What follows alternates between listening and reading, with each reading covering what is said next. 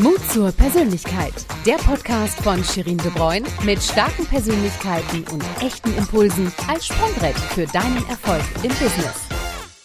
Willkommen zu einer neuen Folge Mut zur Persönlichkeit. Wer zum ersten Mal reinhört, ich bin Shirin de Bruyne und habe meine Leidenschaft für Kommunikation und Vernetzung auch als Gründerin von Corporate Kitchen zum Beruf gemacht und in jeder Episode möchte ich euch anstecken. Ganz gesund natürlich, ist klar, mit viel Energie und Zündstoff, um euren Mut zur Persönlichkeit zu entfalten, den wir persönlich und im Business so dringend benötigen. Und heute habe ich einen Mann an Bord, der im Laufe seines Lebens wirklich viele Eigenschaften verfolgt und in keine einzige Schublade passt.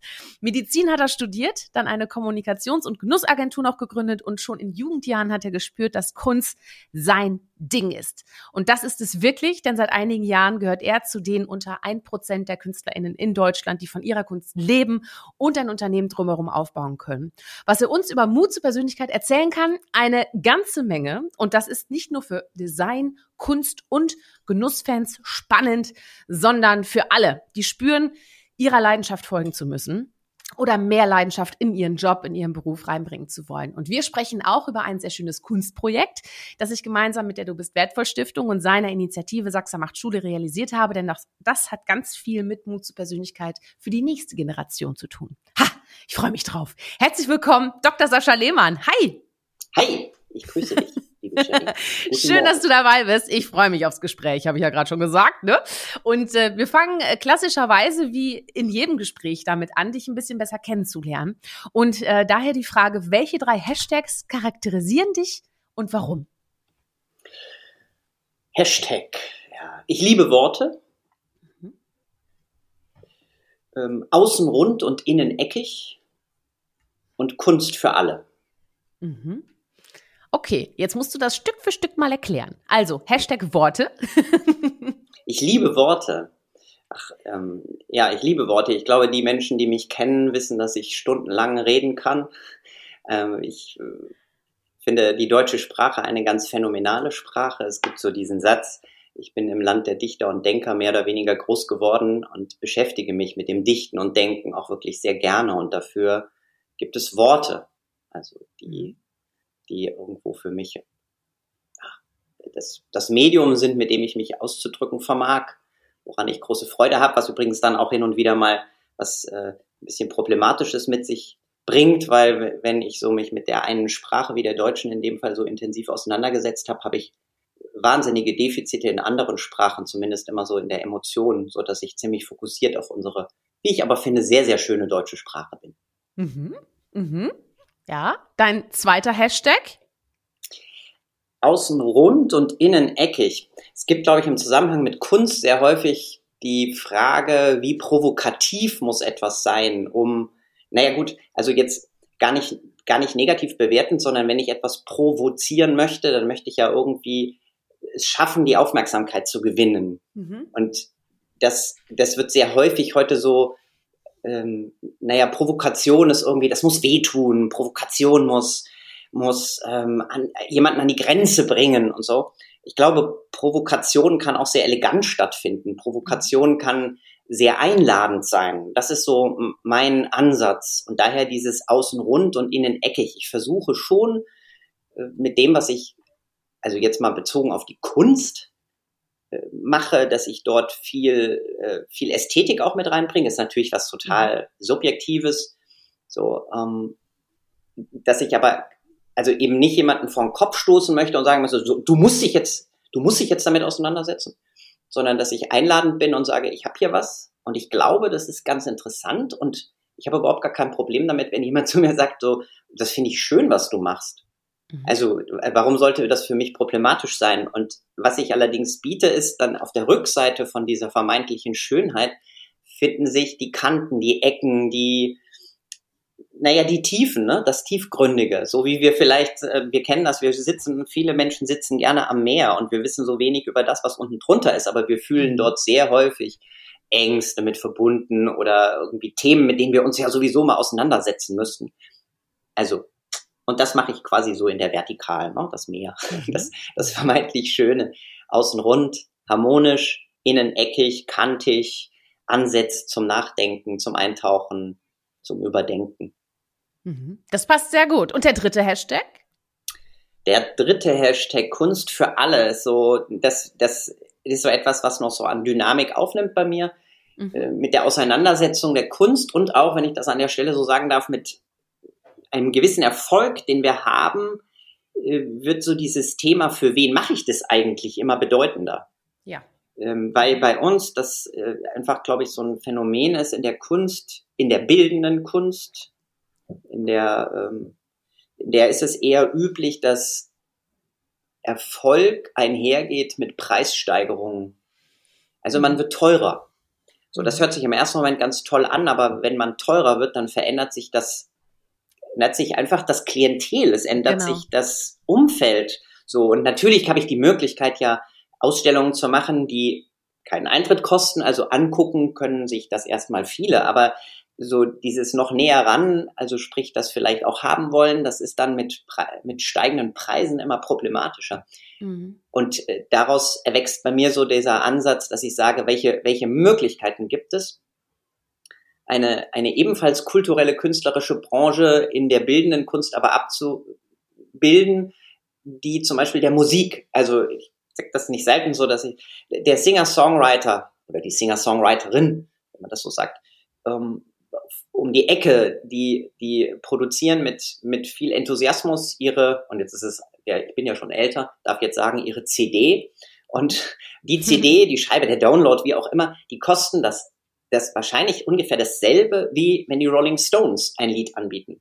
Mhm. So, die Rolling Stones verkaufen dieses Lied aber nicht 10 oder 20 Mal, sondern 10 oder 20 Millionen Mal. Mhm. So. Weshalb ich das sage, ist, die Rolling Stones sind reich, die verdienen unglaublich viel Geld damit. Der Singer-Songwriter von um Ecke nicht so.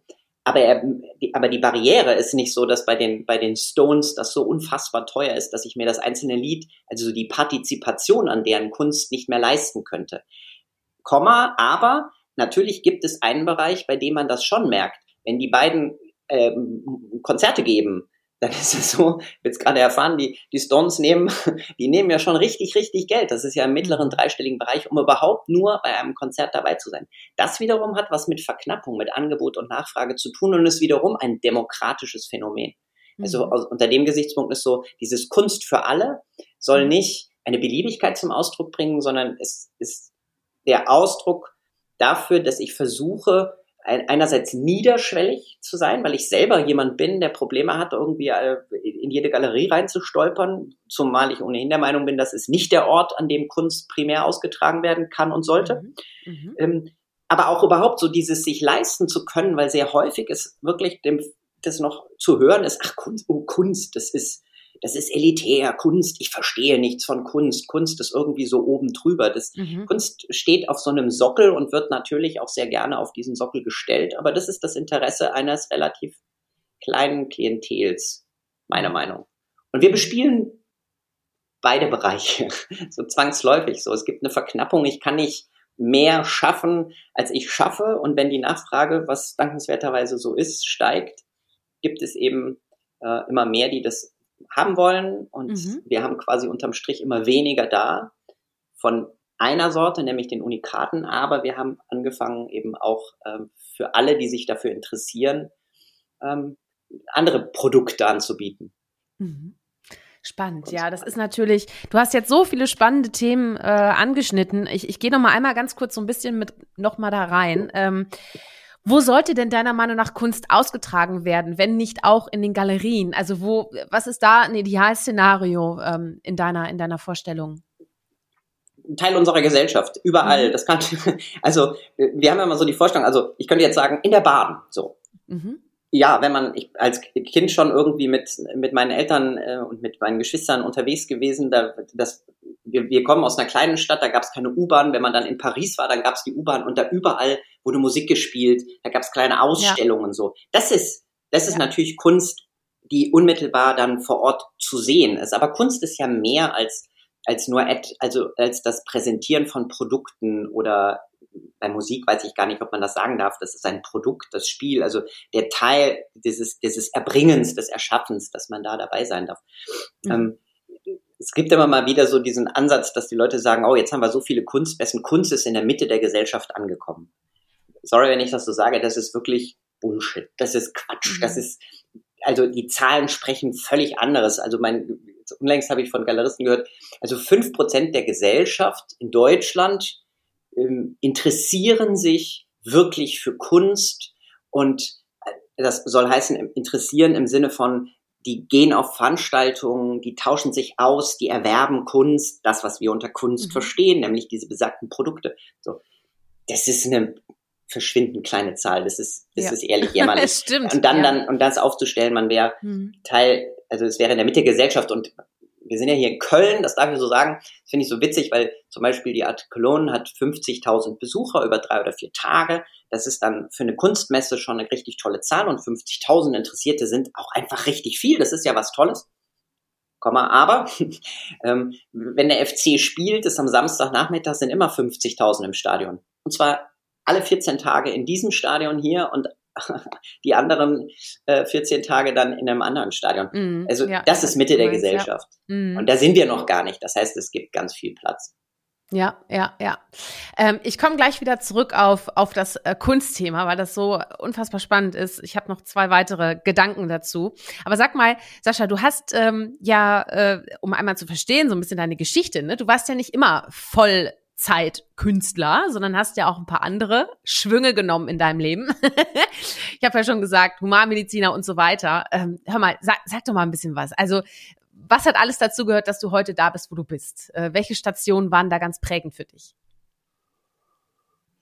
Also ich habe ein Elternhaus, in der meine Mutter gelernte Apothekerin und mein Vater gelernter Arzt ist, dass er mhm. auch praktiziert hat. Wir haben, äh, mein Vater hatte so eine, so, so das, was es noch so gibt, so eine Landarztpraxis oder was es jetzt nicht mehr so gibt, vor den Toren der mittelhessischen Stadt Marburg. Mhm. Da bin ich dann groß geworden, habe also diesen ärztlich-medizinischen Alltag mitbekommen. Ähm, wir sind eine fünfköpfige Familie gewesen und ähm, ich habe einen Großvater, der sich mit Kunst auseinandergesetzt hat, so dass dieses, dieser Begriff, es gibt Künstler durchaus auch äh, so im Spektrum des, es kann ein Beruf sein, aber es kann, es ist viel brotlose Kunst dabei und so. Das gab's alles. Und ich wollte immer, das war dann irgendwie ganz klar, ich werde Architektur studieren. Das ist so ein Gemisch. Ich bin, das würde ich schon sagen, ich bin furchtbar wertekonservativ, nein, furchtbar gestrichen, ich bin wertekonservativ. Also ich, ich, ja. ich finde, Werte sind was Wertvolles und sie dürfen erhalten werden. Also bin ich jetzt aus Überzeugung, ich streiche das furchtbar nochmal. Das ist ja furchtbar. Mhm. Also ich bin wertekonservativ. Ich muss nicht irgendwie äh, immer ähm, das neueste Pferd reiten und so weiter, sondern es gibt ganz tolle Dinge, die auch wert sind, erhalten zu werden. Ähm, und dann gab es dieses große Interesse aber an, an Kunst und Gestaltung. Also irgendwie, ich habe ganz früh, bin ich Salvador Dali nicht persönlich begegnet, aber so eine Wahnsinnsfaszination, Thema Handwerk, Thema mhm. Fantasie, absurde Welten. Und hatte dann relativ früh auch begonnen, dass ich das so im privaten Kontext für mich so als Hobby erhoben habe. Also äh, mhm. nicht kommerziell, sondern wirklich so aus Leidenschaft habe angefangen zu zeichnen und zu schreiben. So, das war so das Spektrum. Und nebenbei ist es so, ich habe mein Abitur gemacht und dann war klar, ich würde Architektur studieren, eben um dieses Kreative und das Bodenständige zu, zu vermitteln, also oder, oder zusammenzubringen. Und äh, es gab mal ganz kurz so diesen Moment des, ja, warum studierst du da nicht Kunst? Und das habe ich mir auch einfach aus jetzt sind wir vielleicht bei dem Thema Mutlosigkeit, habe ich mir das auch verboten. So, vielleicht ist aber auch situative Mutlosigkeit manchmal ganz gut, weil man noch nicht so weit ist. Also ne, mhm. Mut soll ja auch kein, äh, keine, weiß ich nicht, zu, zu risikobereit sein. Ne? Also Mut hat ja auch was damit zu tun, was kann ich und wie weit gehe ich im Moment und wo muss ich eine Grenze noch aus dehnen oder muss noch mhm. weiterkommen. Und ich hatte das damals nicht und bin heute rückblickend natürlich unfassbar dankbar dafür. Dann hat mich mein Weg noch mehr in die klassisch konservative Berufsauswahlschiene gebracht, nämlich nachdem dieser halbwegs kreative Job auf einmal so gedanklich weggebrochen ist. Das hat damit zu tun, dass ich ähm, zwei Jahre für einen Architekten gearbeitet habe, also wirklich richtig intensiven Einblick gewonnen habe und festgestellt habe, das, was ich erlebt habe, war nicht so kreativ, wie ich es erhofft hatte es hatte viel mit Geld zu tun. Ich erlebe das jetzt gerade, man sagt so, es ist nicht der Architekt, der kreativ ist und das Haus baut, es ist der Bauherr, die Bauherrschaft, die Baufrau, äh, weil die den ganzen, weil die, weil die Musik bezahlen. Also da bist ja. du dann schon derjenige, der es ja. entscheidet. Und da habe ich dann festgestellt, da ist mir die gestalterische Freiheit, so diese mhm. Unabhängigkeit, die ist mir zu viel wert. Die würde ich, glaube ich, da sehr aufgeben. Und dann habe ich gedacht, dann behältst du die Kunst für dich. Weiter als Leidenschaft, als, als Hobby. Und äh, studierst was Vernünftiges, was, womit man was anfangen kann. Naja, und dann, das ist jetzt so, so eine familiäre Fußnote, dass ich einfach, weil mein Vater früh diese Praxis aufgebaut hat, für uns, glaube ich, so als Vater ähm, nicht immer die Präsenz hatte, die ich vielleicht rückblickend jetzt gebraucht hätte oder gerne gehabt hätte, so mhm. beim Fußball dabei zu sein, beim Tennis dabei zu sein. Ich kann mich dran erinnern, er war einmal dabei und, und ansonsten hat er einfach viel gearbeitet, hat uns ein tolles Leben ermöglicht. Ähm, aber als ich dann so kurz vorm Abi stand, ähm, da, da gab es dann ein, eine Annäherung und dann habe ich so festgestellt, das, was mein Vater tut, ist sehr befriedigend für ihn. Also das ist so etwas und äh, was jetzt kein Arbeiten nur ist, sondern das war wirklich nicht nur, also nicht nur Beruf, sondern auch Berufung. Das fand ich ganz faszinierend. Aber es stand ja zu dem Zeitpunkt noch nicht zur Debatte. Und als dann aber mein, mein Erstwunsch so ein bisschen dahin war, habe ich festgestellt, dass mir mein Vater als Vater, als Mensch doch näher ist, als mhm. ich das zwischenzeitlich so vermutet habe. Ich weiß heute, dass mein Vater beispielsweise auch vorhatte, Architektur zu studieren Ach, und hat dann doch Medizin ja. studiert. Und das ist so eine witzige mhm. Parallele und die habe ich jetzt wirklich erst, ich, ich habe sie, glaube ich, vor einem Jahr oder zwei Jahren begriffen. Mhm. Also womöglich hatte ich das vorher schon mal gehört, aber das ist mir jetzt so bewusst geworden. Also wir haben eine totale Parallele. Wir wollten beide Medi äh, Architektur studieren und haben, und das habe ich dann eben getan, Medizin studiert. Das haben wir beide. Mit dem Unterschied, dass er eben ein toller Arzt geworden ist und ich, wie ein Freund von mir immer mich darauf hinweist, ein Mediziner. und das ist gut. Ich bin, ja, ja. Auf dem Papier bin ich Mediziner. Ja, spannend. Ach Mensch. Ja, ähm, verrückt, ne? Und du bist ja, also du hast Humanmedizin studiert, arbeitest aber nicht als Arzt und du bist heute als freier Künstler unterwegs, ohne jemals Kunst studiert zu haben. Äh, damit fällst du ja so ziemlich durch jedes Raster, was man sich, was man sich so vorstellen kann.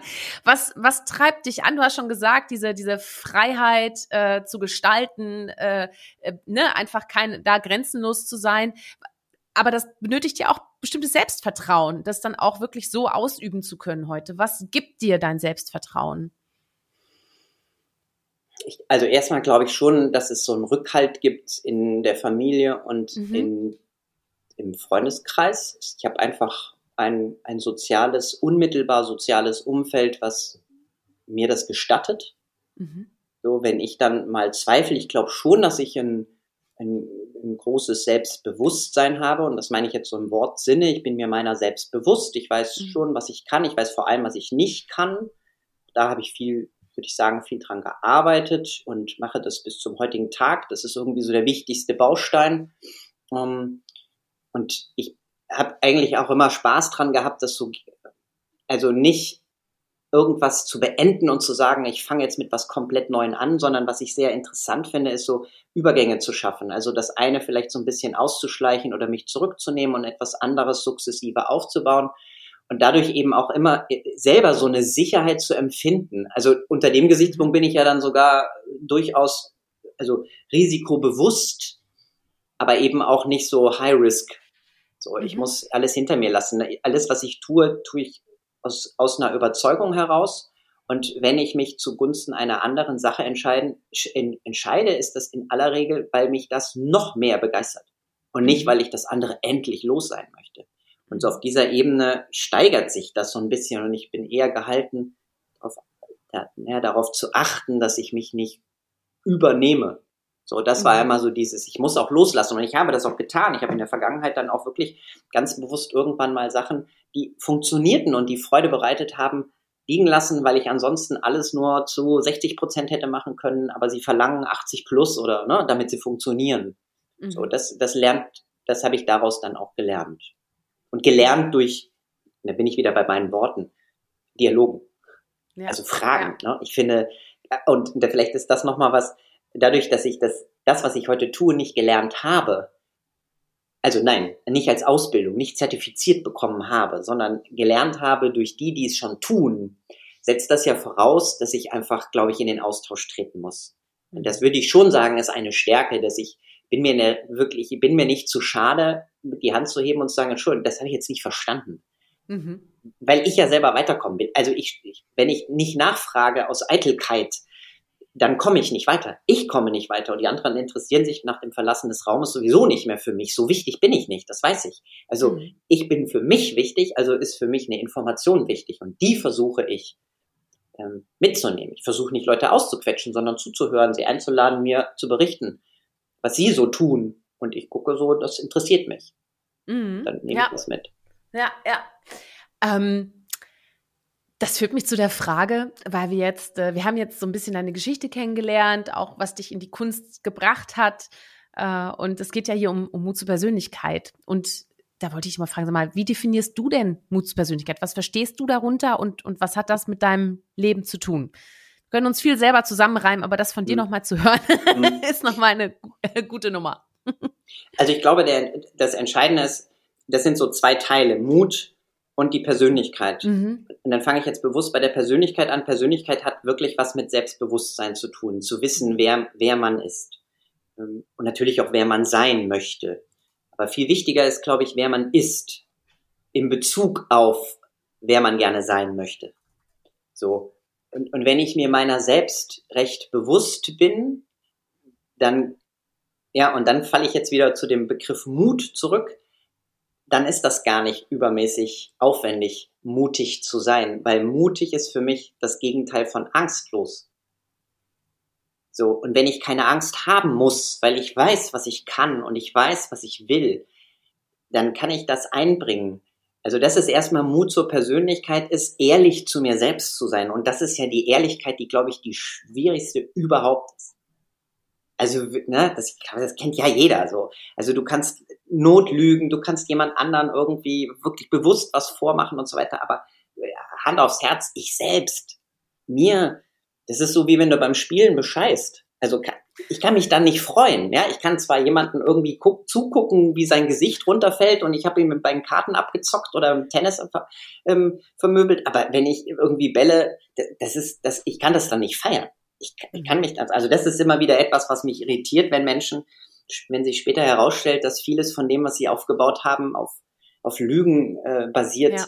dann denke ich so, wow, habt ihr schlafen können? Ich konnte das nicht. So, ne? Das mhm. ist so ein simpler Spruch oder ich könnte mir nicht in, könnte nicht in den Spiegel gucken, aber ich könnte es nicht, weil ich nicht feiern könnte. Mhm. ja. oder, oder aber es muss mich jemand herausgefordert haben, sagte, du kannst mich nicht verarschen, du kannst mich, das ist ein Wettbewerb. Den ja, nehme ich ja, an. Ja, dann beweise ich mhm. dir, natürlich kann ich dich verarschen. Du wirst es nicht merken. Das ist aber ein anderer Wettbewerb. Da geht es nicht darum, dass ich den im Grunde genommen, ne, ohne dass er es wusste. Mhm. mhm. Spannend. Äh, herrlich. Ein Leben ohne Mut zur Persönlichkeit ist so, als wenn du beim Spiel bescheißt. Ist ja herrlich. Kannst dich nicht richtig freuen. Schön. Finde ich großartig.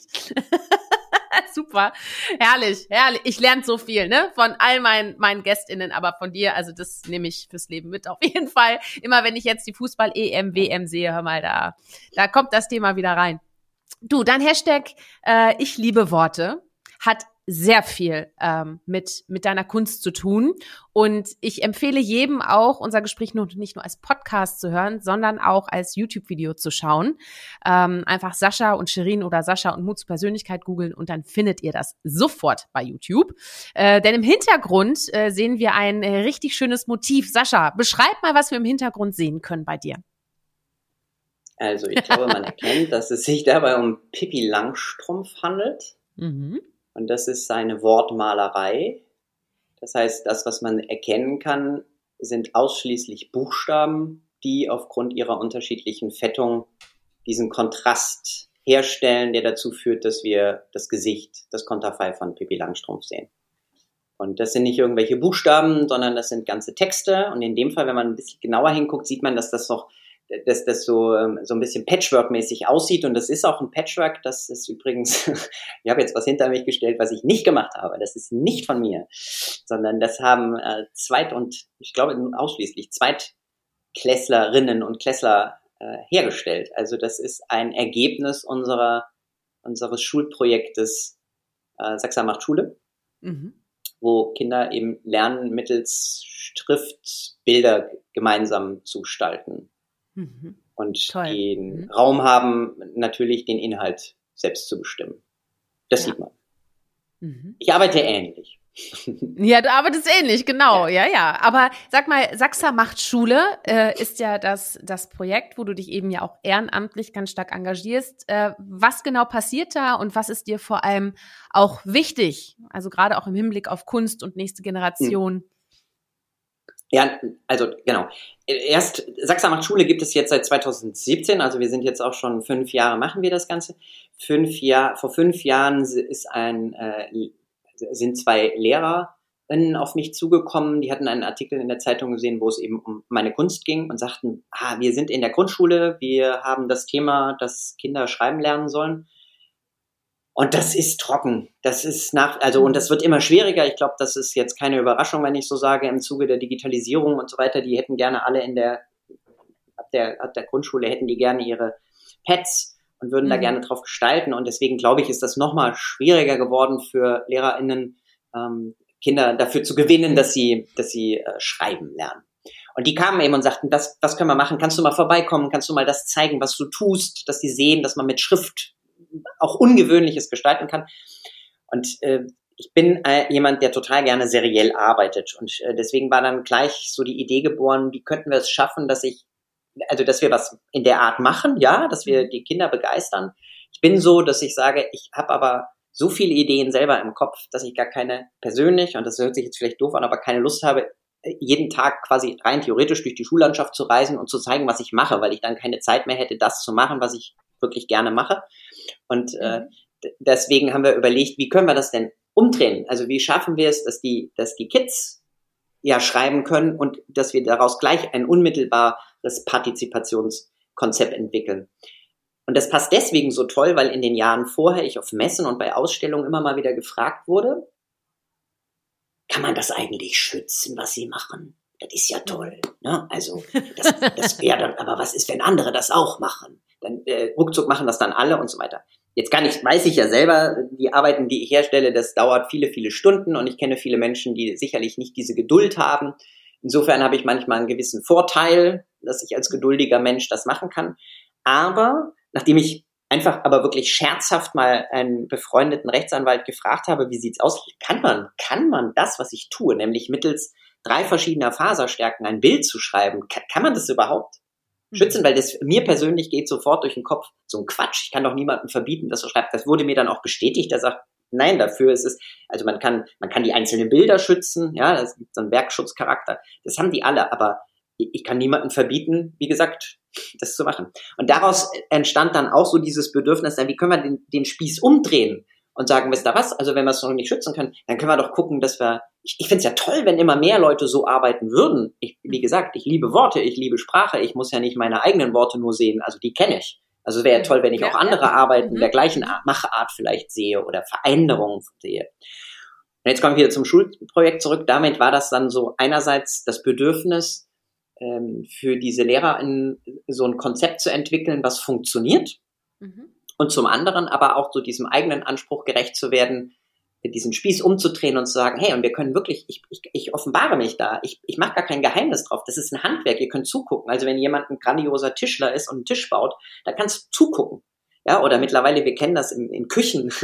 ja, also viele, viele Küchen sind heutzutage einsehbar. Es kommt nicht irgendwie nur was Geheimnisvolles durch die Schwenktür, sondern du kannst denen zuschauen. Das ist Handwerk und das heißt trotzdem nicht automatisch, dass du es dann auch kannst. Mhm. Weil da gibt es Erfahrungswerte, da gibt es Entwicklungen, da gibt es Ansprüche und da gibt es gegebenenfalls auch ordentliche Talente, die dafür Sorge tragen, dass, dass, ähm, dass dann ein befriedigendes oder sogar ein herausragendes Ergebnis entsteht.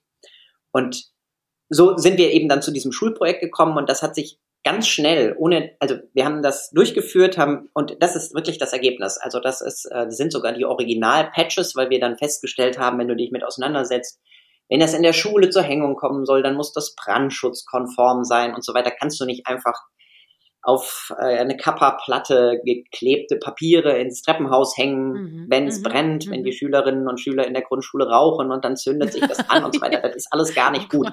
Also machst du das mit B1-konform, äh, brandschutzkonform äh, mhm. Leinwanddrucken und so.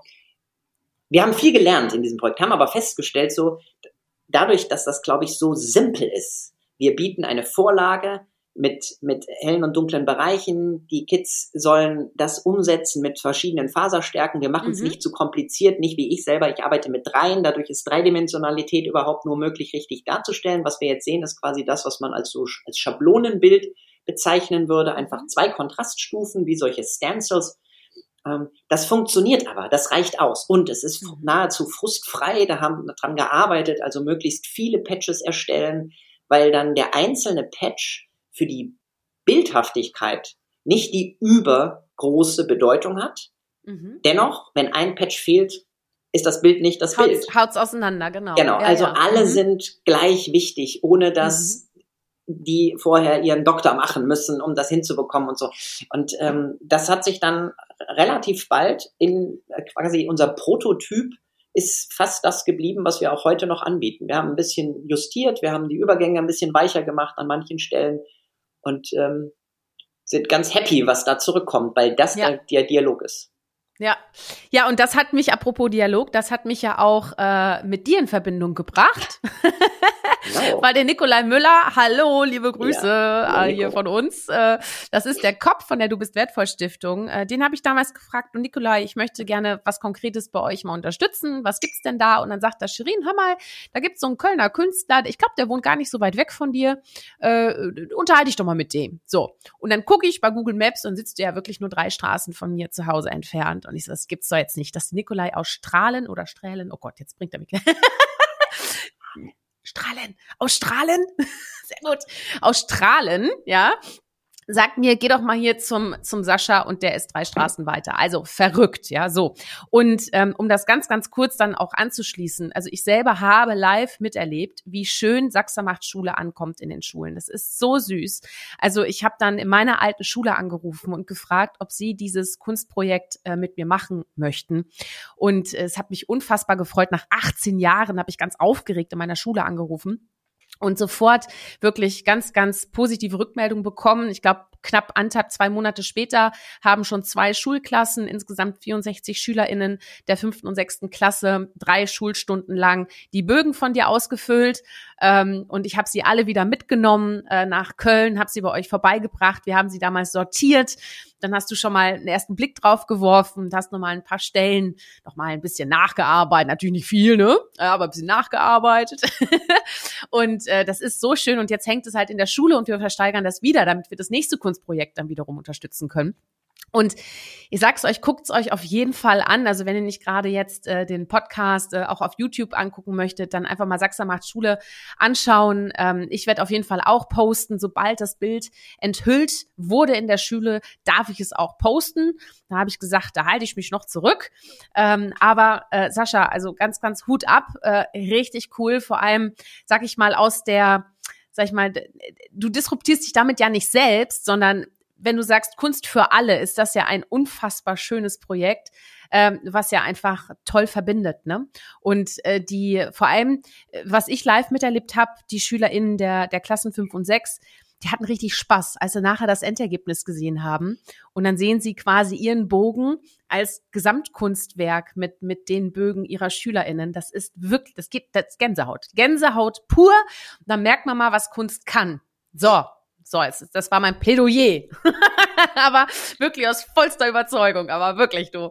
Hör mal, ähm, wie würdest du deine Kunst beschreiben? Ist es einfach Wortmalerei? Also ist, ist dieser Begriff genug? Ist das alles, was es ist? Oder wa- was, was ist es? Also, ähm, vielleicht an der Stelle wieder so dieses, äh, ich, muss, ich muss keine Superlative dazu nehmen, weil ich glaube, das Wort Malerei für die Menschen, die sich darauf einlassen, schon ein unfassbar großes Feld darstellt. Also Worte, wenn, wenn du ein fantasievoller Mensch bist, sind Worte quasi die Gestaltungsmöglichkeit über Artikulation und, und Lesen. Mhm. Und Malerei, Bilder sind das, was ich, was ich, also einerseits, was ich wahrnehmen kann um mich, was aber sich ja auch abbildet bei mir in meinem Kortex. Also ich, wir kennen das, eine bildhafte Sprache. Ein Wort, also ein Bild sagt mehr als tausend Worte und das nehme ich ja und drehe es um und sage, hm, wirklich? Also vielleicht sind es tausend Worte, die das Bild sagt, vielleicht sind es 850, vielleicht sind es auch 2300. Die sind, die widersprechen sich gar nicht sondern Mhm. die gehören womöglich ganz, ganz intensiv zusammen. Ne? Also Metaphern, das sind ja nun mal genau diese Bilder, die wir verwenden, um, um komplexe Sachverhalte darzustellen. Und daher gibt es so, die Wortmalerei beinhaltet quasi zwei Richtungen. Mhm. Zum einen ist es die Verbildlichung von Sprache. Also ich nehme die Text, den Text als Basis und sage ganz klar, ich tue nichts anderes als zu schreiben, aber damit das noch mal mehr ein Wow-Effekt oder aber dieses außen rund und innen eckig, also sprich, dass ich dich einladen kann, dass du sagst, stopp mal, äh, was ist das? So, das gucke ich mir mal an, das ist ja faszinierend. So, dann trage ich quasi meine Worte näher an dich heran, als du es gewohnt bist. Und das andere ist das Auflösen eines Bildes. Also das ist eben auch bei meinen, bei meinen äh, künstlerischen Tätigkeit oder bei meiner künstlerischen Tätigkeit sind das auch diese zwei Ansätze. Entweder ich versuche meine Lyrik oder Texte, die bekannt sind oder so weiter, wirklich umzusetzen, zu verbildlichen. Oder aber es sind auch ganz bekannte Bilder oder ganz bekannte Personen, Persönlichkeiten, die ich quasi in Worte auflöse, wo ich mich mit der Biografie, mit deren Eigenschaften, mit deren Wortliebe, mit deren Wortgewalten auseinandersetze. Mhm. Und deswegen ist für mich so dieses Thema Wortmalerei und wir kommen immer wieder zu diesem Punkt, auch weil, wenn internationale Ausstellungen sind, geht es natürlich nicht mit Wortmalerei. Dann gibt es die Marketingabteilungen, die versuchen, wie kann ich das irgendwie immer größer machen. Es gab ja, in Spanien ja, ja, mal eine schöne mhm. Ausstellung, die hieß einfach Word. Mhm. So, das, ich hatte auch meine ersten Ausstellungen, die hießen nämlich dann auch Bilder, Bilder, nichts als Worte. Mhm. Im Grunde genommen ist das fertig, weil mehr brauche ich nicht. Jedes Wort, was ich dazu nehme, verwässert wieder ein bisschen. Wenn man sich auf dieses Puristische einlässt, dann glaube ich, ist da viel Raum. Hashtag ich liebe Worte. Kannst du auch als Ausstellung dann demnächst nehmen. Gar nicht schlecht. Ich Gar nicht schlecht. Merke ich mir. Merkst du dir, ne? Ja, ja, siehst du? Zur Marketingleiterin ja. werden. Ja, genau. Let's talk, let's talk. Ja. Genau, genau. Ja, ja, total spannend. Also äh, vor allem, äh, ich finde, ähm, man kann sich unter diesem Begriff Wortmalerei einfach auch schon direkt gut was vorstellen, finde ich. Jetzt denkt man sich so, uh, das sind irgendwelche kalligraphischen Schriften oder so, weißt du, Wortmalerei, dass man ein Wort malt. Aber wenn man das einmal gesehen hat, was du darunter verstehst und wie du das handhabst, was das ist, kriegt man es nicht mal aus dem Kopf raus. Es ist wirklich total einprägsam. Ne? Es ist wirklich deine, deine Handnote, oder wie nennt man das? Deine, Meine Handschrift. Deine Handschrift. Ja. ja. Also, also gerade da, du hast eben gerade den Satz so schön gesagt, äh, und da war dieser, dieser Kausalsatz dabei, wenn man es dann schon mal gesehen hat, dann kann man sich ja. gut vorstellen. Das ist aber wirklich mein Thema. Also es gibt mich ja mhm. auch ganz privat, ich bin unterwegs, wir treffen auf Menschen, wir sind irgendwo eingeladen. Und ähm, es gab eine Zeit, da habe ich immer meine Kataloge unterm Arm gehabt, um immer jemand das zu sein. Dann habe ich äh, über, die, über diese Eigenschaft fast meine Frau verloren. Dann habe ich beschlossen, dass ich diese Frau sehr, sehr gerne behalten möchte.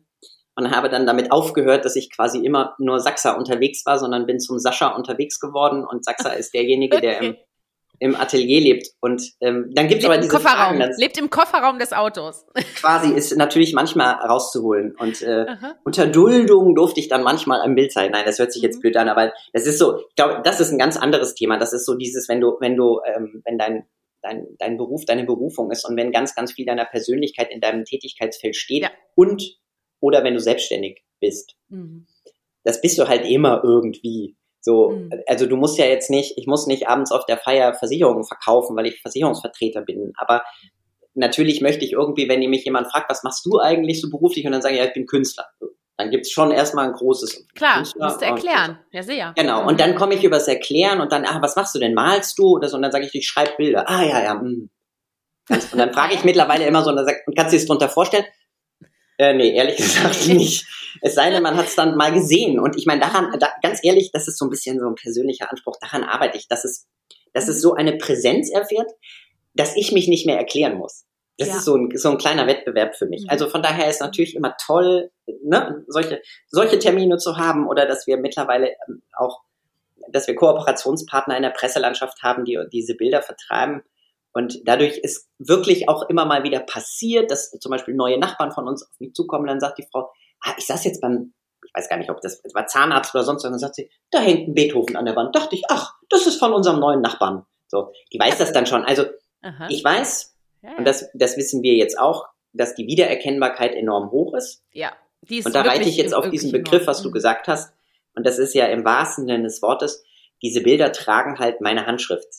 Und das sagt man ja im Zusammenhang von Gestaltung sehr häufig, dass man sagt, ah, da erkennt man etwas wieder, das trägt die Handschrift von ihr oder ihm. So, und bei mir ist das eben im Wort, im Wortsinne, im wahrsten ja. Wortsinne ist es ja. genau so und ja. ja. ja. Das erklärt dann ein bisschen die Wortmalerei.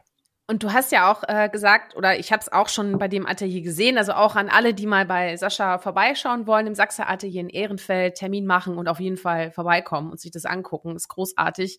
Du, ähm, die verschiedenen Persönlichkeiten, die du da hast, ne? Du hattest ja Udo Lindenberg, Kate Moss, fand ich ein ganz tolles Bild. Ähm, ach du, so viele, Romy Schneider, oh Gott, ich kann sie jetzt gar nicht alle aufzählen.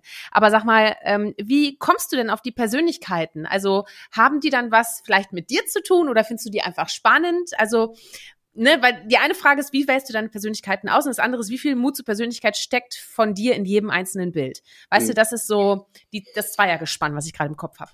Ja, und dem Fre Zweiergespann geht eine kleine Geschichte voraus, nämlich die, dass ich angefangen habe so 2005 mit der Wortmalerei. Ich habe vorher so die Disziplinen Malerei und und Lyrik immer schon, also immer schon, natürlich nicht immer, aber seitdem ich so 14, 15 war, war das etwas, was ich auch für mich privat eben vorangetrieben habe und leidenschaftlich als Hobby gepflegt habe. Ich habe Gedichte geschrieben, weil es mir einfach Spaß gemacht hat und ich habe gemalt, weil es mir Spaß gemacht hat. Und diese zwei Disziplinen, die sind eigentlich immer so parallel nebeneinander äh, verlaufen und die haben auch keine unmittelbare Interaktion gehabt. Also meine Gedichte, da ging es um um meine Lebensentwicklung, um Liebe, um Leidenschaft, um klassische Themen der Lyrik und um, und und die Malerei war mich Salvador Dali ein bisschen anzunähern, Fingerübungen zu machen, skizzieren, zu skizzieren, draußen in der freien Natur mit dem Ölkasten in der, in der Toskana zu stehen und San Andrea di Picli zu malen und den ganzen Tag einen Sonnenbrand mit nach Hause zu bringen, aber das Bild war dann fertig. Das sind so meine Erinnerungen an die Kindheit und die Jugend.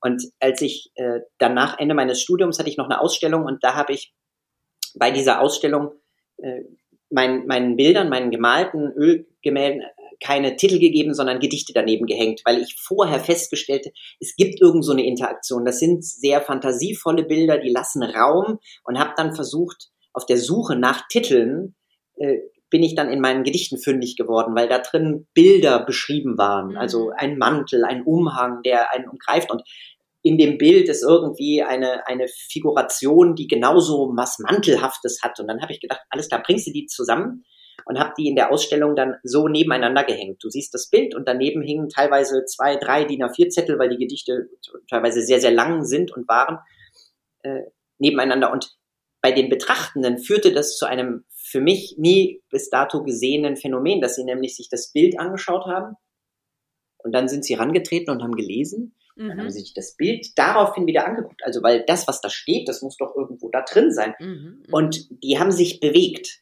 Mhm. Und da habe ich gedacht, das möchte ich gerne in eine Ebene bekommen. Wie kriege ich das hin? Und dann habe ich im Folge dieser Ausstellung habe ich dann ähm, quasi diese Bilder mit den Gedichten nochmal nachgeschrieben. In einer echt, in einer jetzt heute rückblickend etwas rudimentären, aber grundsätzlich ganz ähnlichen Art. Ich habe auch nur zwei Faserstärken verwendet, deswegen war das nicht so richtig dreidimensional. Auch das musste ich mhm. begreifen. Ich brauche mhm. eine dritte Ebene, um die Dreidimensionalität hinzubekommen. Und als ich das für mich relativ schnell dann entdeckt hatte, wusste ich, das ist ein Werkzeug. Also mit, mit dieser Wortmalerei. Auf einmal war, dann, weißt du, das war eine Tür, die sich öffnet und ich denke, ach du Güte, jetzt kann ja. ich ja jeden beliebigen Text nehmen und kann daraus jedes beliebige Bild schreiben. Und jetzt stehe ich 250 Quadratmeter später da und es ist überhaupt nichts für mich von dieser Faszination verloren gegangen. Mhm. Jetzt komme ich wieder zurück. Am Anfang habe ich meine Gedichte genommen, meine Gedichte mit Gesichtern umgesetzt, die aus meinem persönlichen Umfeld waren das führte dazu, dass bei den ersten Ausstellungen die Leute sagten, boah, das habe ich noch nie gesehen und so. Ich habe Preisschilder daneben gestellt, weil ich habe viel Zeit drauf verwendet und ich war mhm. gerade noch ausklingend Student und ähm, dachte ich so, ach Mensch, super, heute sind die super Schnäppchen, das weiß ich noch so. Aber wir haben keins verkauft. Ja, warum auch? Weil warum sollte sich jemand, eine Ex-Freundin oder eine Freundin oder ein Freund von mir übers, über, ins Wohnzimmer hängen ja. mit einem tollen Gedicht? Also mhm. Und dann habe ich begriffen, okay, es, es muss natürlich auch einen Bezug für die anderen geben. Also pure Faszination mhm. reicht nicht aus, dass jemand sagt, ey, das, das erwerbe ich. So. Mhm. Aber natürlich ist was Tolles passiert. Ich habe festgestellt, schon bei der ersten Ausstellung, dass Leute kamen und sagten, boah, da könnten wir doch auch den Brief hier nehmen und wir könnten unsere Oma mal so malen lassen. Mhm. Und bis heute ist es noch so, dass ein Teil meiner Atelierarbeit in äh, Bearbeitung von individuellen Aufträgen besteht, was unfassbar faszinierend ist, weil ich erstens mhm. Menschen begegne und ihren Ideen, Also ich biete quasi eine Kunst an, die sofort bei Menschen was auslöst und zwar eigene Ideen, das könnte man doch machen. Entweder machen sie es, mhm. mhm. weiß auch, dass Leute selber versuchen, das umzusetzen. Dann gibt's die Dritten, die das unter Anleitung bei uns ja wirklich mitmachen, mhm. also ne, in den Schulen. Genau. Und das Dritte ist, die dann sagen, oh, das kann ich aber nicht, aber das hätte man gern. So, mhm. machen Sie mal. So. Also ganz toll. Jetzt kam dann aber mein Bestreben, ich möchte irgendwie es schaffen, ähm, diese, diese Interaktion mit den Leuten auch dahin zu bewegen, dass ich merke, so, ist, ich kann mir das erlauben, das zu machen, weil ich ein bisschen was, ein bisschen was reinkommt. Sprich, es kauft auch mal jemand was. Mhm. Und das ging, also das, das ist der eine vielleicht weniger hehre Ansatz gewesen. Und der andere war, ich hörte auch immer mal wieder, dass die Leute sagten, faszinierend, aber ich kann nicht beurteilen, wie gut der porträtiert, weil ich die Person ja gar nicht kenne. Ah ja. Da habe ja, ich gedacht, ja, okay, mhm, mh. was ist, wenn ich jemanden nehme, den wirklich jeder kennt? Jeder kennt, genau. Und er erkennt ihn wieder. Also die Menschen äh, registrieren, ich kann wirklich auf diese Art und Weise porträtieren und es sind nicht irgendwelche Gesichter. Mhm. Und das hat mich dann quasi ähm, dazu gebracht, dass ich gesagt habe, okay, ich gucke mal, welche Vorlagen es für mich gibt. Menschen, jetzt komme ich auf deine Frage, die mich faszinieren, die für mich was mit Worten zu tun haben, die für mich für Worte, für Wortgewalt, für Wortgebaren ähm, dastehen. Und dann ist es aber so gewesen, dass ich gedacht habe, aber meine, da passen meine Texte nicht mehr zu. Mhm. Also das war so, dann wäre es so beliebig. Mhm. Also ich nehme irgendeinen Text und schreibe das runter, dann kann ich auch jeden schreiben, das ist ein Bild, das ist ein Bild, das ist ein Bild, was es übrigens ja. auch gibt. Aber mhm. das ist es ja nicht. Ich bin ja Schrift, Steller und will die hinstellen und will sie zeigen. Und dann bin ich über das Thema Biografien gestolpert, beziehungsweise habe festgestellt, wie spannend es ist, mich mit Biografien auseinanderzusetzen, einzutauchen, in diese Menschen hinter die Köpfe der Menschen zu schauen, womit beschäftigen die sich, was mhm. sind Worte, die diese Menschen begleiten oder die sie uns gesagt haben oder wofür sie stehen. Und aus dieser Faszination heraus gab es dann quasi so zwei Felder, nämlich das sehr persönliche, fast intime, die Lyrik und die Bearbeitung von Persönlichkeiten. Mhm. Und dann gab es quasi, nachdem ich das, das parallel lief, äh, gab es dann wieder das Bedürfnis, wie kriege ich das aber wieder zusammen? Und das hat, es hat ein bisschen gedauert und ist dankenswerterweise dann eingetreten, als ich mehr Freiheiten bekam durch eine gewisse Form von Erfolg.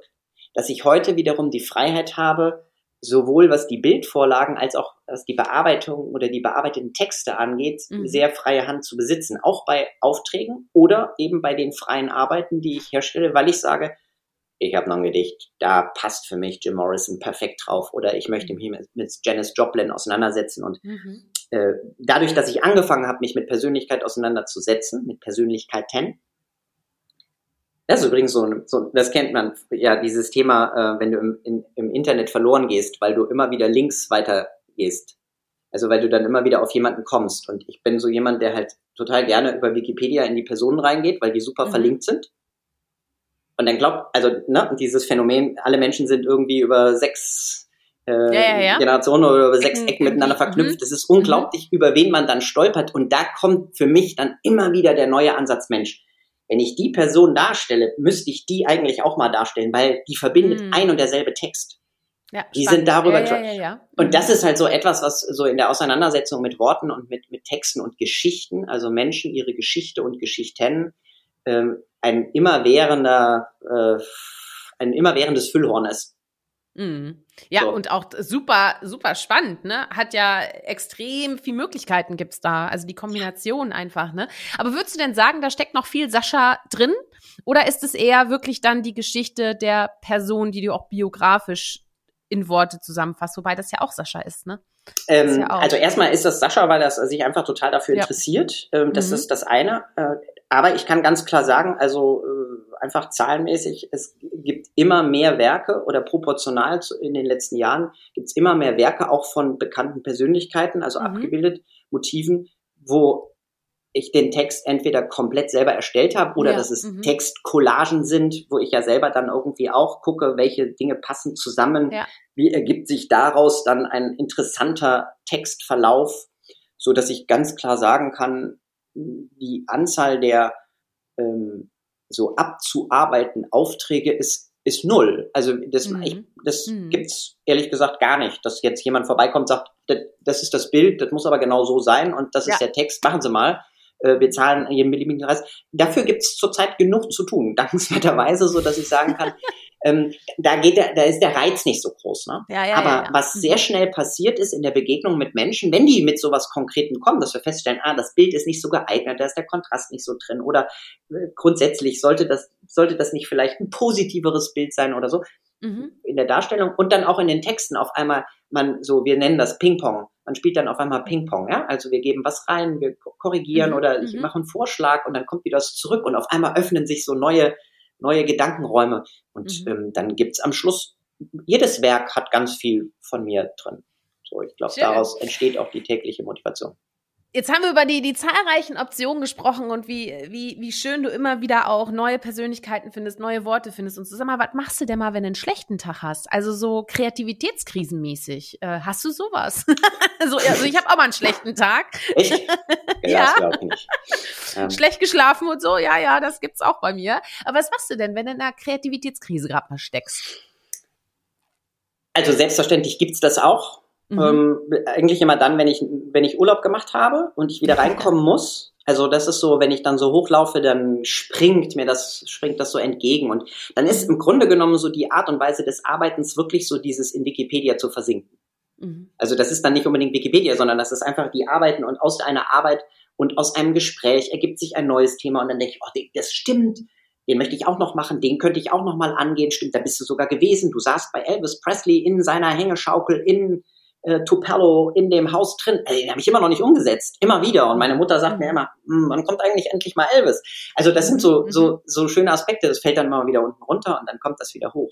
Also da mache ich mir sowieso keine Sorgen. Und dann gibt es, dann ist etwas, was ich glaube ich schon auch als einen ganz klaren Vorteil betrachte durch die Art und Weise, wie mein Atelier mittlerweile aufgestellt ist. Ich muss nicht jeden Tag schöpferisch sein. Mhm. Einmal, weil ich mittlerweile Angestellte habe, die auch ähm, bedient werden wollen, also die mhm. auch einfach das Recht dazu haben, dass ich präsent bin, dass ich mit ihnen in den Austausch gehe, dass wir gemeinsam an Projekten arbeiten, ich ihnen zuhöre, sie gestalten lasse und äh, schaue, wohin es geht. Das heißt, Inspiration kommt intrinsisch bei uns aus dem Atelier heraus. Ähm, also einmal natürlich ganz aus mir, aber wenn es mal nicht kommt, dann kommt es spätestens aus, de aus dem unmittelbaren Arbeitsumfeld.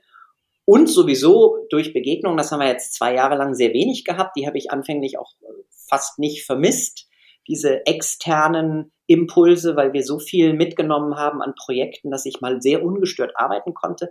Aber jetzt, wo diese Kunstsaison wieder gestartet ist, für uns auch durch Messen und Veranstaltungen, mhm, ja. stelle ich fest, wie großartig das ist, dass wieder externe Impulse kommen. Und ich habe dankenswerterweise ein fantastisches Team, mit dem es Spaß macht, auch das zu sortieren, zu überlegen, was passt zusammen, was lassen wir mal ein bisschen beiseite, wo können wir uns dann wirklich mit intensiv auseinandersetzen. Mhm. Und dann gibt es unmittelbar bei meinen Arbeiten bei der Wortmalerei auch Abschnitte, die sind nicht kreativ, sondern das sind wirklich Arbeitsabschnitte. Also das mhm. Nachschreiben, das Fetten von bestimmten Bereichen ich darf das jetzt sagen, ich mache alles immer noch selbst. Mhm. Also an meinen Originalen arbeiten keine Assistentinnen und Assistenten mit, sondern ich mache es halt wirklich selbst. Das ist auch der Beschnitt bei mir hinsichtlich der Menge, die ich produzieren kann. Ich lasse niemanden meine, meine Punzen dicht machen und so weiter.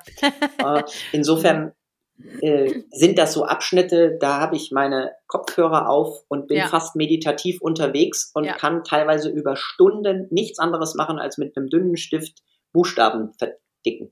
Ja, du gehst halt echt richtig rein. Ich habe dich ja jetzt auch schon ein paar Mal besucht und es ist wirklich so. Also stellt euch das so vor, Sascha sitzt in seinem schönen Studio. Ähm, mal habe ich dich in deinem Arbeitsraum gesehen, mal unter dem, wie nennt man das, äh, Dachlicht hier. Äh, ja, unter, schönes Oberlicht. Äh, Oberlicht, danke.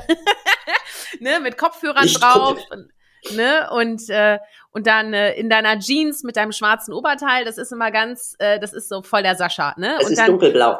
Ich werde immer ah, darauf hingewiesen, ich trage kein Schwarz. Es ist dunkelblau. Ah, es ist aber so ungefähr das dunkelste Blau, was es gibt. Ah ja. Sag mal, was hörst du denn da auf, dein, auf deinen Ohren? Ähm, unterschiedlich. Ich höre, wenn ich schreibe, also wenn ich wirklich das mhm. Bild noch runterschreibe, also sprich die ersten 50 Meter, mhm. äh, höre ich Klassik oder elektronische Musik ohne Vocals. Mhm, ja. Weil ich mich Gut, konzentrieren muss. Das, das würde verwirren, würde ich Ja, sagen. genau. Also, weil dann habe ich ja, also Klar. ne, ich Ja. krieg's nicht, dass mir das jemand Ja, ja, diktieren ja, kann. ja. Das Mhm. mache ich nicht, sondern ich lese Mhm. neben mir. Mhm. Mhm. Wenn ich das gemacht habe, wenn ich fertig bin, dann höre ich auch, also dann höre ich alles Mögliche, worauf ich Lust habe. Und natürlich ist es so, wenn ich Janice Joplin schreibe, Ja.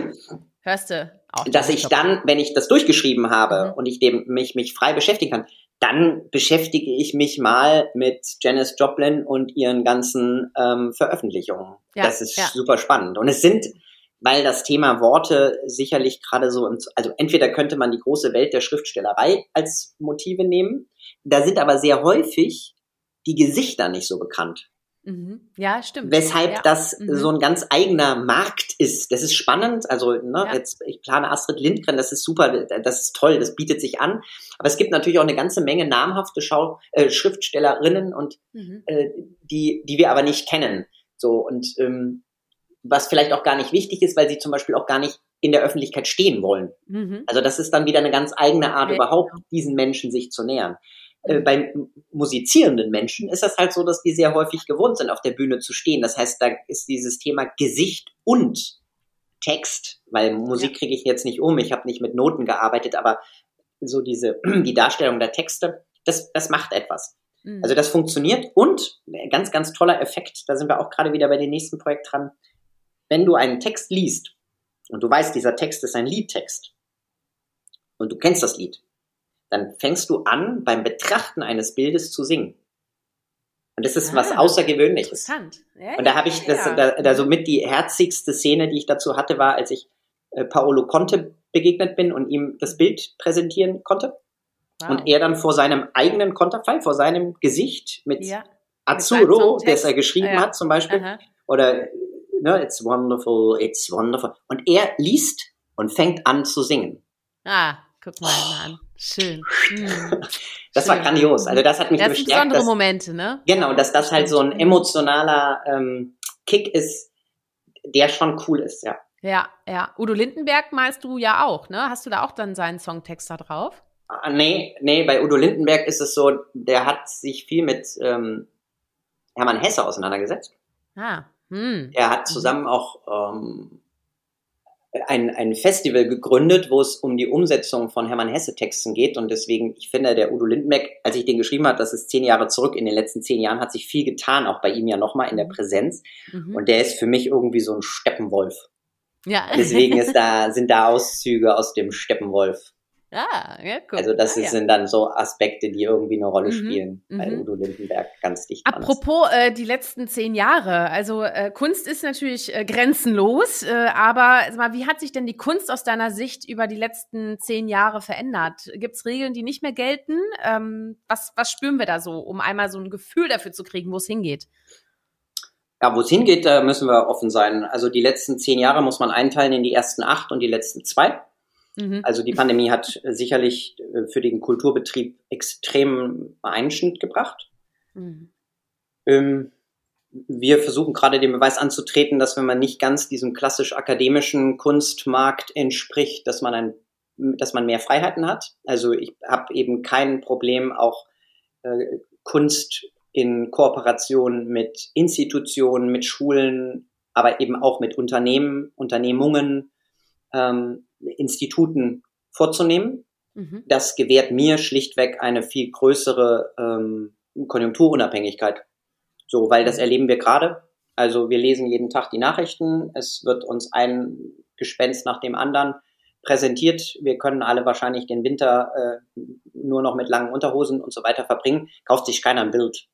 Also die Mhm. ist deutlich gerade wieder äh, eingebrochen, dass die Mhm. Leute und das ist ja ver- also nein ist vernünftig, wenn es so wäre, würde ich sagen. Das ist jetzt wahrscheinlich mutig, das so darzustellen. Also wenn wenn das so schlimm wäre, wie wie äh, es teilweise äh, proklamiert wird, dann ist es natürlich für die meisten sinnvoll, dass sie sich jetzt nicht Bilder kaufen. Oder aber wenn, dann müssen sie Ja, darauf achten, Mhm. dass es Bilder sind, wo hinten Holz dran ist, verarbeitet ist, dass sie dann wenigstens zur Not das verbrennen können und es ein bisschen wärmer haben.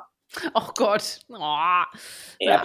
Also, soll nur heißen, da, die Konjunktur spielt schon eine Rolle. Das hat, Ja, ja. Die erst, Mhm. das hat diese ersten acht Jahre des letzten Jahrzehnts nicht so, ähm, hat es nicht so gehabt.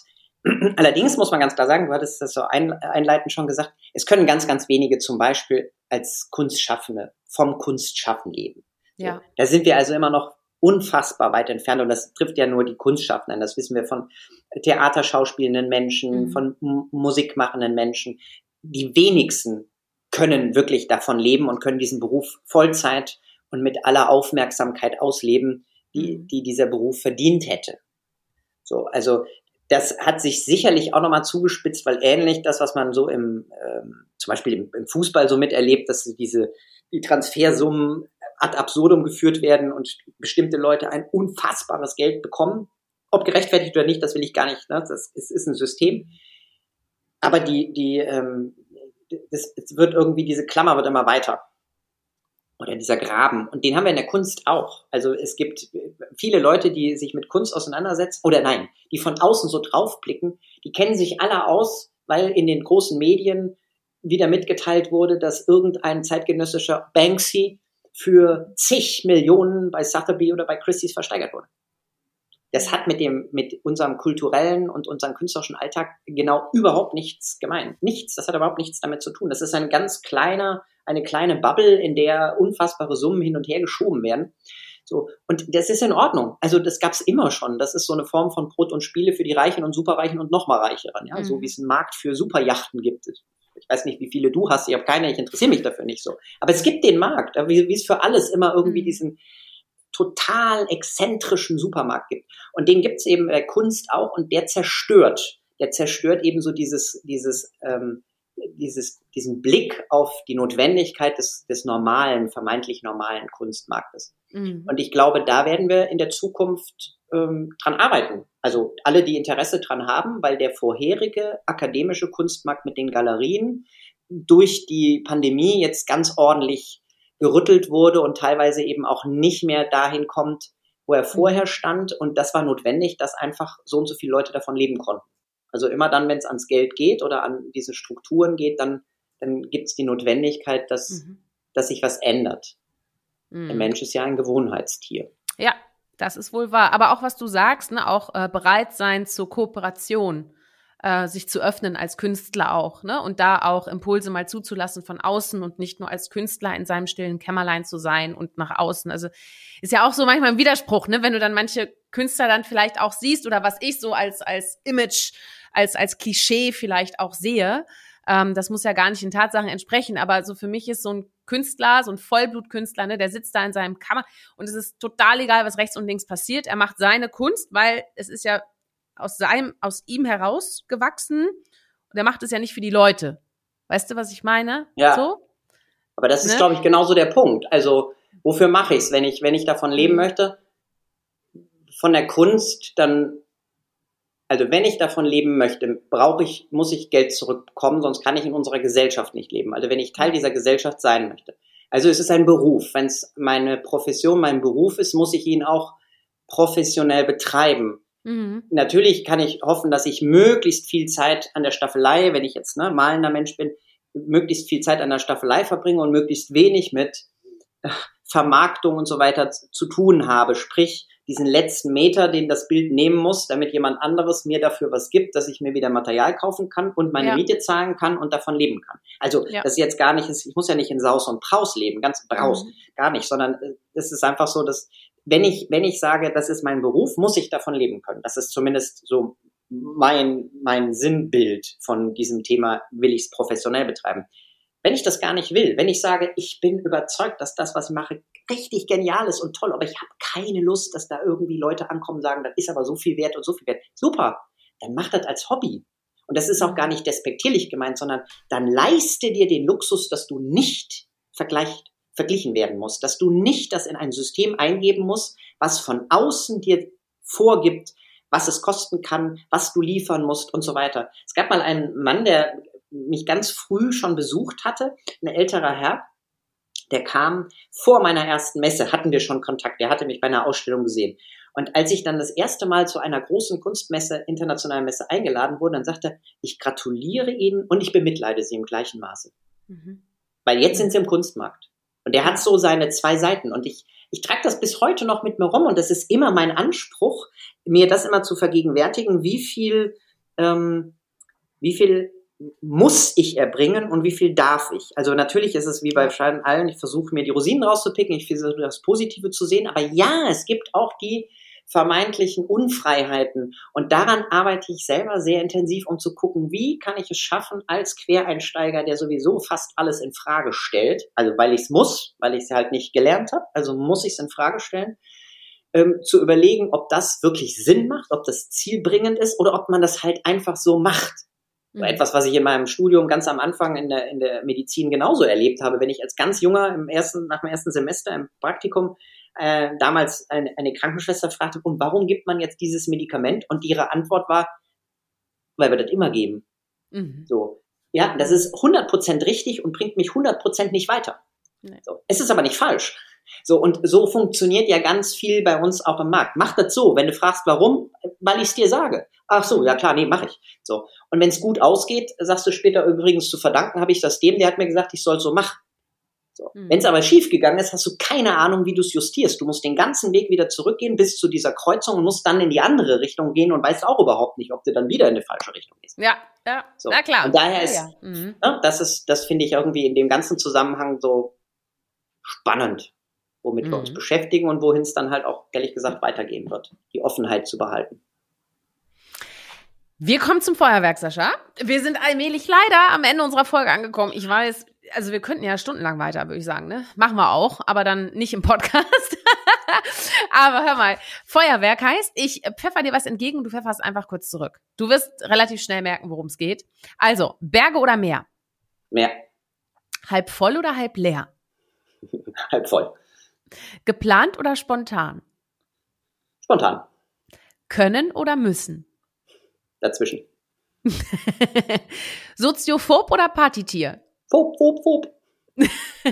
Sicherheit oder auf Risiko? Sicherheit. Mhm. Musik oder Ruhe? Ruhe. Leise oder laut? Leise. Mhm. Was ist denn dein Lieblingsdrink? Bis vor fünf Jahren White Russian. Oh ja. Ich trinke keinen Alkohol mehr. Ja. Mhm. Ähm, es gibt ein paar ganz nette alkoholfreie Biere. Sehr schön. Ich glaube, wir müssen uns mal Gedanken machen über deinen Lieblingsdrink. Einen nicht alkoholischen Lieblingsdrink. Ja, das machen, wir mal, machen jenseits. Wir. Ist noch ein weiter Weg, das weiß ich. ja, ja, ja. Du, äh, Lieblingsort, hast du einen? Mein Zuhause, ja. Mhm. Ja. Und äh, hast du einen speziellen Lieblingssong aktuell, wo du so richtig schön in die künstlerische Schöpfung reinkommst? Ja, also ich kann das nicht mit einem einzelnen Song verwenden, aber mhm. ich habe Jeroen van Ween als Pianisten für mich gerade so äh, sehr häufig auf den Ohren. Mhm. Ich bin mhm. grottenschlecht in Namen, deswegen bin ich ganz glücklich, dass ich den jetzt wieder habe, ich höre total viel Musik und ähm, habe die ganze mhm. Zeit Musik laufen und es gibt immer mal wieder dieses Phänomen, dass ich über ein Lied stolper und denke, boah, ist das, dann muss ich immer gucken und dann versuche und dann schiebe ich das halt dann in diese Liste. Ja, ja, und dann ja, stolper ich mal wieder drüber, aber ich könnte dir nicht sagen, geschweige denn, wie es heißt und ich, mein Sohn, vierjährig, der mhm. kann Lieder mitsingen. Wow. Das kann ich bis heute nicht. Das kann, werde ich auch nie können. Das hat er definitiv nicht von mir. Ich kann mir Texte nicht merken, ich kann mir Namen nicht merken und so weiter. Deswegen ähm, Jeroen van Meen, Piano. Sehr schön. Danke für den Tipp. Ja, und jetzt kommen wir zur Schlussfrage. Äh, und ich bin total gespannt, denn da geht es natürlich um das Warum. Und äh, daher auch die Frage an dich, äh, Sascha. Warum braucht unsere Welt Mut zur Persönlichkeit aus deiner Sicht? Weil wir noch weiterleben wollen. Mhm. Ja. Ja, schlicht und einfach, ne? So, ich liebe klare Worte. ja, sehr schön. Vielen Dank. Sascha, sag mal, habe ich ähm, irgendwas vergessen? Habe ich, nee. wollte ich irgendwas fragen? Nee, ne? War alles dabei, oder? nee, auf keinen Fall. Ich habe Schuhgröße. Nee, das haben wir. Schuhgröße, nein, nein, nein. Welche Schuhgröße hast du denn? Friseur. Welche Schuhgröße hast du? Hast du große Füße? Nee, ne? 38, 39? Naja, also ich, ich bin jetzt in den, ich bin in den 40 angekommen. Ah ja, okay. Ja, ich ja. habe 38,5. Also ja. von daher, das ist immer eine Kackgröße. Oh, Entschuldigung. Können wir nicht ähm, austauschen.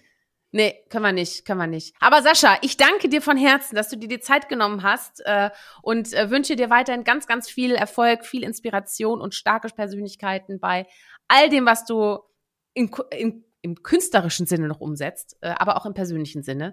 Ich freue mich auch auf unser Wiedersehen und äh, ja, auch an euch alle, die uns bis hierhin gefolgt sind. Vielen, vielen Dank für euer Interesse, dass ihr eingeschaltet habt. Nächste Woche Freitag geht's wieder weiter mit der nächsten Portion Mut zur Persönlichkeit. Bis dahin wenn es euch gefällt, auf jeden Fall liken und kommentieren und so weiter. Da freuen wir uns drüber. Und schaut auf jeden Fall an, Sachsa macht Schule und an dieser Stelle nochmal ganz kurz einen lieben Gruß an meine Schule Bischöfliches Canisius Stift oder Canisius Gymnasium aus Ahaus. Mua, danke, dass ihr mitgemacht habt bei dem schönen Kunstschulprojekt. Und Nikolai, dich habe ich auch gegrüßt. Äh, ja, haben wir alle gegrüßt jetzt. Und wir hören uns. Seid mutig, zeigt Persönlichkeit. Danke dir, eure Shirin. Shirin. Shirin. Cheers. Hol dir deine Portion Mut zur Persönlichkeit. Alle Folgen zum Podcast findest du unter www.mutzupersönlichkeit.de als Video bei YouTube und bei allen gängigen Podcastdiensten.